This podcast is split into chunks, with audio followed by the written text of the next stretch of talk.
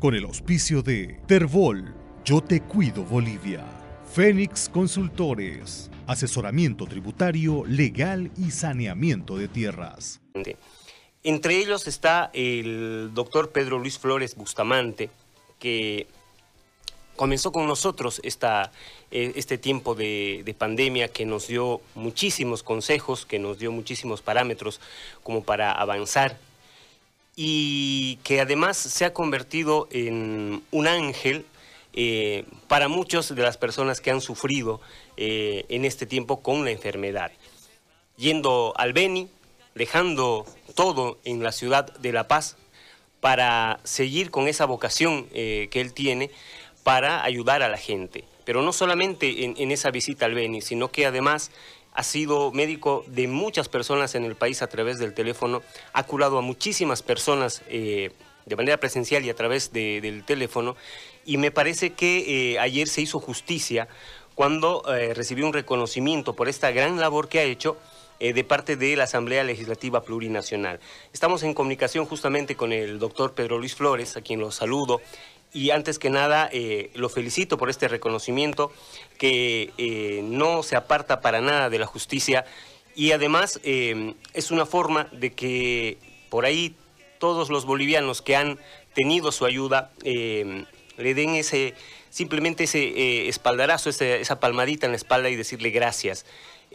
doctor, bienvenido otra vez al programa, felicidades por este reconocimiento y bueno, creo que es parte de lo que eh, se le debe devolver a los héroes que han estado en esta lucha. Eh, felicidades, doctor. Muy buenos días, como siempre, Gustavo, a todo el equipo, a todo el equipo de trabajo que está contigo. Tú has sido, con palabras sabias, el testigo de decir en este momento que gracias a Radio 1, a Gary, a Jorge, iniciamos esta travesía a principios de año, primero desconociendo un poco lo que era el COVID en general y luego trabajando día a día con estadísticas, con números, atendiendo pacientes. Nos tocó ir al Beni a conocerlo más al virus.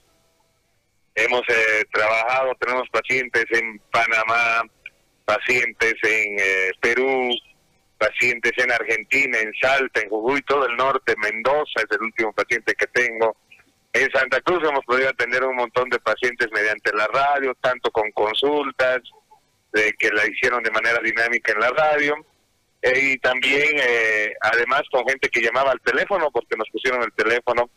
Entonces, este, e, e, este reconocimiento, más que todo, es un reconocimiento a todo el equipo, en realidad, ¿no? Yo no lo he hecho solo, y bajo el manto y sobre todo la bendición de Dios, Dios siempre es el que nos ilumina, Dios es el que nos encamina en esto, ¿no? Y podemos decirlo fervientemente que definitivamente eso ha hecho que la gente se junte, eso ha hecho que la gente trabaje con un mismo objetivo y uno de los grandes representantes es Radio 1, en, definitiva, que nos ha dado la calidad y la posibilidad de ayudar a tanta gente que definitivamente con el COVID no la pasó muy bien y gracias a Dios podemos decir que vamos... Eh, sobresaliendo a los problemas de este, de este virus y vamos luchando, ¿no? Porque esto no se ha acabado, seguimos trabajando, seguimos haciendo, tal vez no con la intensidad de antes, pero seguimos ayudando a la gente y es ahí donde la salud definitivamente podemos ver que la salud es vida y que si no tenemos buena salud, eh, nuestra vida corre, corre riesgo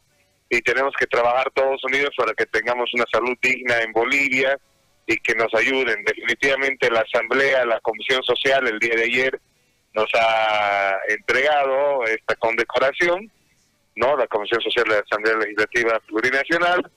Y más que para mí eh, tener un pergamino, tener una medalla, eh, el mayor eh, el mayor reconocimiento, la mayor alegría es ver a los pacientes sanos. Ayer tuvimos la posibilidad de que uno de los pacientes pueda acudir a la asamblea, y ver esa sonrisa, ver que esa persona nos sigue acompañando hoy y que el COVID no le pudo ganar la guerra, para nosotros es la mayor alegría, Gustavo. Ahora, doctor, eh, han habido, en este caso, eh, la luz y la sombra. Eh, por ahí el momento en el que usted decide irse al Beni y no tiene el permiso de la entidad donde usted trabajaba y termina eh, dejando ese trabajo, eh, me parece que por ahí puede ser la parte más oscura de esto, pero este reconocimiento eh, como que enciende la luz para que esa sombra se disipe.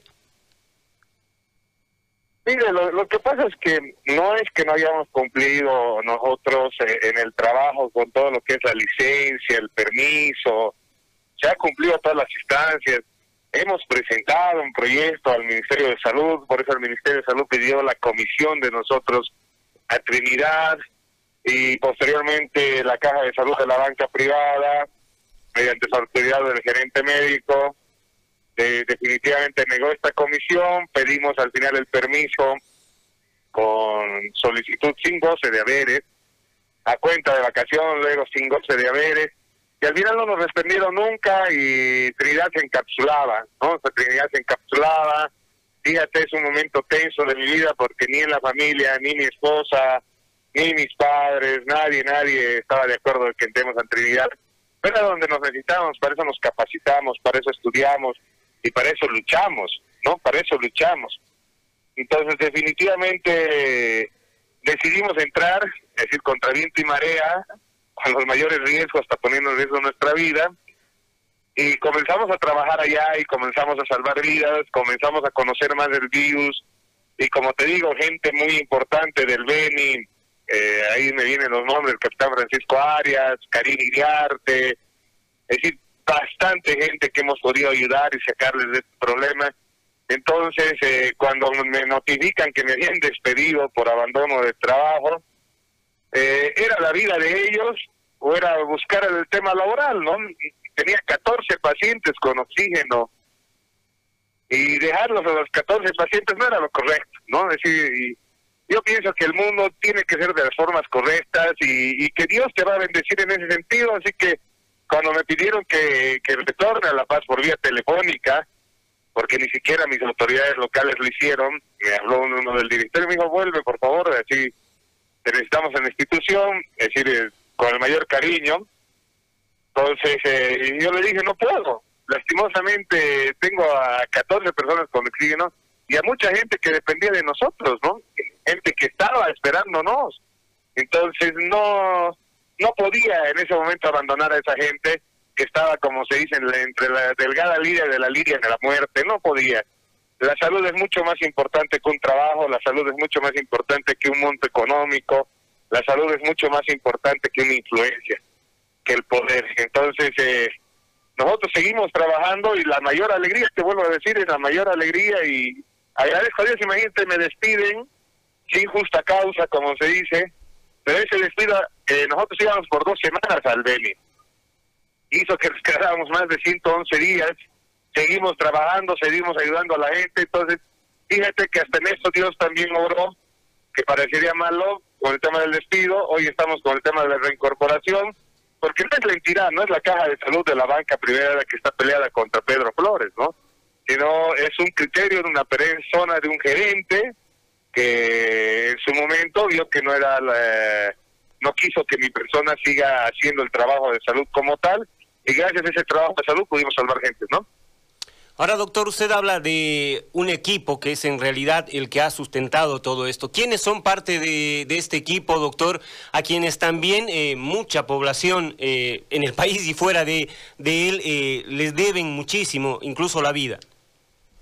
En la parte operativa, porque el equipo es grande, ¿no? De hecho, Radio 1, Pegaveni, pero quien inicia toda esta cruzada es la doctora Carla Gómez, ¿no? Que por sus amigos sus familiares de Trinidad. Luego está el doctor eh, Diego Ángelo Campos, está la doctora Daniela Durán Rosel, está la licenciada Corina Mamani Quenta, está la doctora Paola Pérez, está la doctora Alejandra Justiniano, que ha venido trabajando, la doctora Vanessa, ¿no? que también Vanessa pasa, que bueno, ella trabajó con nosotros dos semanas y luego se tuvo que ausentar por motivos laborales, supongo. Y todo ese equipo ha ido trabajando hasta el día de hoy, seguimos trabajando en diferentes áreas, en diferentes rubros. Entonces, eh, para ayudar a la gente, toda esa gente ha, sido muy importante para nosotros. Está, eh, por ejemplo, el ingeniero Iñaki, Pedro Iñaki Chavarría, que él, por ejemplo, el tema medicamento nunca nos hizo faltar un medicamento porque esta cruzada ha sido una cruzada íntegra con medicamentos que han sido de forma gratuitas y eso no solo ha salido del bolsillo propio, sino del bolsillo de, gente muy noble, como el ingeniero Pedro Iñaki Chavarría que nos ha apoyado, y toda la gente, te digo, nos ha dado la oportunidad de, de poder eh, ir, íbamos a la casa, atendíamos, entregábamos medicamentos y en algún momento esa gente también nos regalaba medicamentos. Entonces ha hecho un trabajo muy solidario donde todas las personas han tenido la capacidad de ayudarnos, de poder ver que cada persona, si nos uníamos, triunfábamos. Doctor, eh, buenos días. Una consulta, doctor, porque eh, más allá del reconocimiento que usted eh, recibió ayer, el reconocimiento sin duda alguna eh, quedará para el recuerdo y quedará colgado en alguna parte de su casa, doctor. Pero ¿cuánto significó para usted este tiempo y cuánto significaba para el doctor Pedro Flores el ver a un paciente recuperado, sin importar las condiciones en las cuales comenzó a atenderlo, pero cuánto significaba como persona y como médico el recibir la gratitud de una persona que pudo hoy de repente ya no estar con nosotros y si hay alguna imagen que le haya quedado grabada de todo este tiempo. Es una muy buena pregunta, realmente muy buena pregunta porque definitivamente hemos pasado momentos muy difíciles con, gente muy querida, hemos pasado momentos eh, muy complicados, noches sin dormir, con, con gente que estaba al punto de, tener una saturación del 75% y definitivamente con toda la presión de, tratar de sacarlos, ver el sufrimiento de la familia, de los hijos, de los hermanos, las llamadas telefónicas, tratando de que podamos hacer algo más, ¿no? Y eh, en este equipo eh, realmente sentir esa tristeza, sentir que alguien puede fallecer y tenemos personas caídas, ¿no? Definitivamente hay personas caídas que no hemos podido sacarlos, no hemos podido sacarlos porque tal vez hemos llegado un poco tarde al tener el diagnóstico de ellos, ¿no? Porque lastimosamente nosotros llegamos el 29 de mayo y el punto de como salto comenzó el 14 de mayo en Trinidad.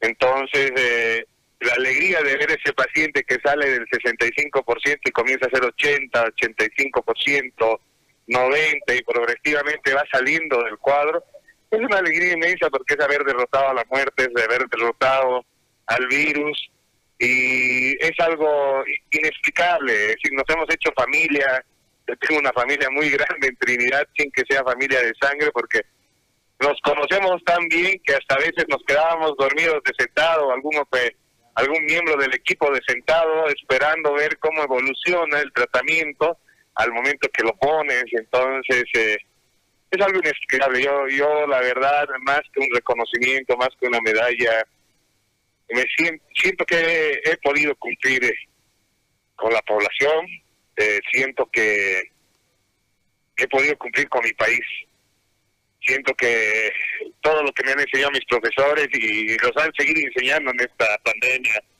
José Luis Valverde, el doctor Carlos de Villegas y diferentes profesionales eh, que han hecho, Carlos Prada, eh, eh, definitivamente Claudio Prada, perdón, Claudio Prada, y cada uno de los profesionales que han ido apoyándonos.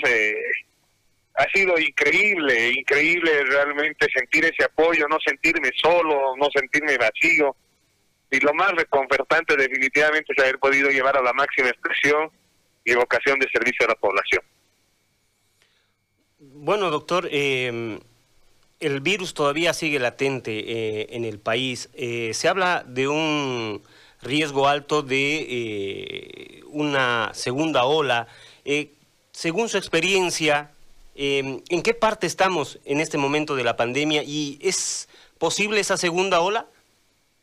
Estamos en una meseta plena, una, un segundo oleaje, porque pueden ser dos tipos de oleaje, puede ser un oleaje superior y un inferior. El oleaje superior quiere decir que habría un pico más alto que el brote inicial y el, oleaje inferior es cuando eh, estamos diciendo que va a ser mucho más bajo que el rebrote inicial. Yo pienso que como el rebrote inicial no vamos a decir, como el brote inicial no vamos a tener una un brote igual. Actualmente nos tenemos en una meseta.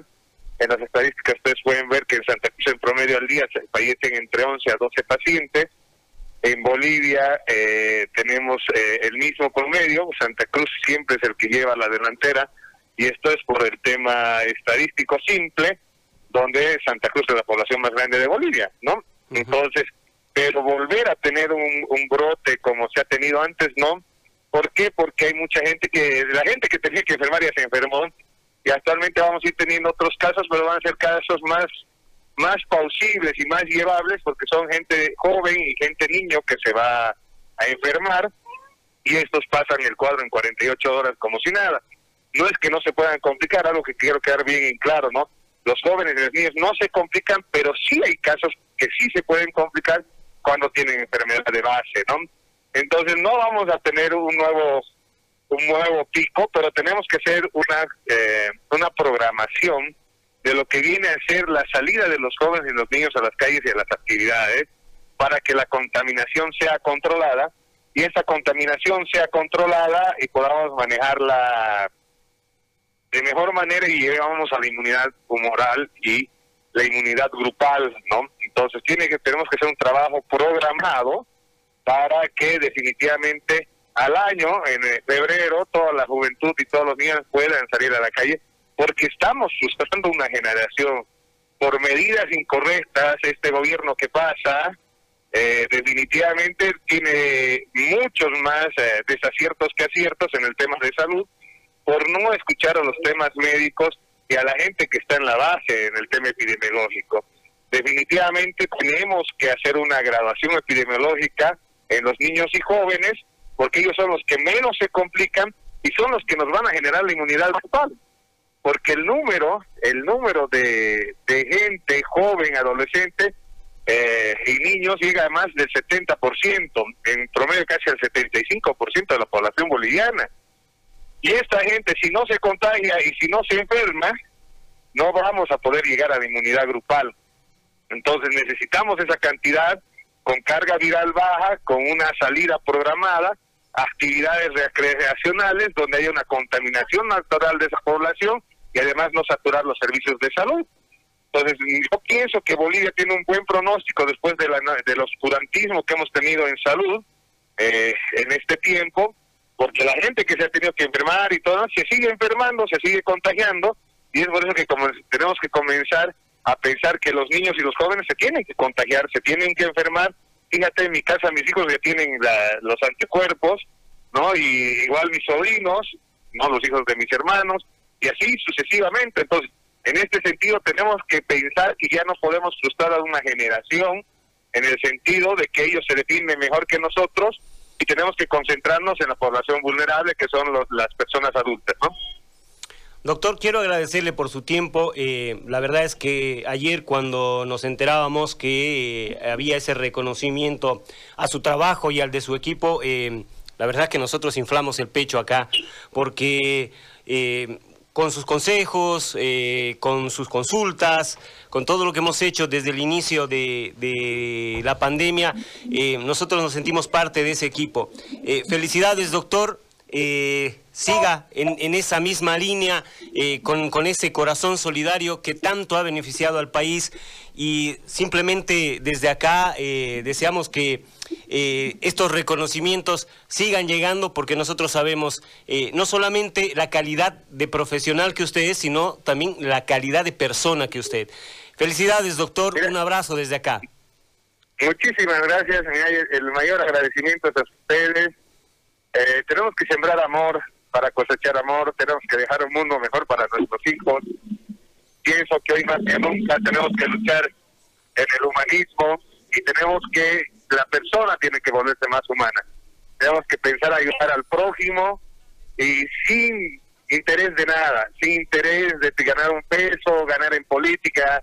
No, tenemos que sembrar amor y creo que Bolivia tiene un gran núcleo familiar. Ustedes son mi familia, los quiero mucho, los amo mucho. Saludos a, todos los que, a Ivana, a todos los que están, que no se ven tal vez en el programa, que siempre me han apoyado, que siempre han estado conmigo. a Gary, que no está en este momento en el programa, a todos, yo los quiero mucho, los amo mucho y les agradezco mucho por esa por ese cariño, por esa integridad, por ese apoyo cuando yo estaba solo, cuando no había nadie que me quería apoyar. Y cuando me iba a una guerra, tal vez donde tal vez no hubiera salido triunfador como ahora, fueron ustedes que estuvieron conmigo y les agradezco de corazón a todos mis colegas, a todos los médicos caídos, realmente los quiero mucho, a todos mis colegas de la Caja de Salud de la Banca Privada, a mi sindicato que me apoyan mañana, tarde y noche en el tema de reincorporación. Todos ustedes son mi gran familia y los amo mucho. Muchísimas gracias. Gracias, eh, doctor. Un abrazo y felicidades otra vez. Ahí estaba el doctor eh, Pedro Flores, eh, que seguramente ha quedado marcado en la vida de muchas personas. Con el auspicio de Terbol, Yo Te Cuido Bolivia, Fénix Consultores, asesoramiento tributario, legal y saneamiento de tierras.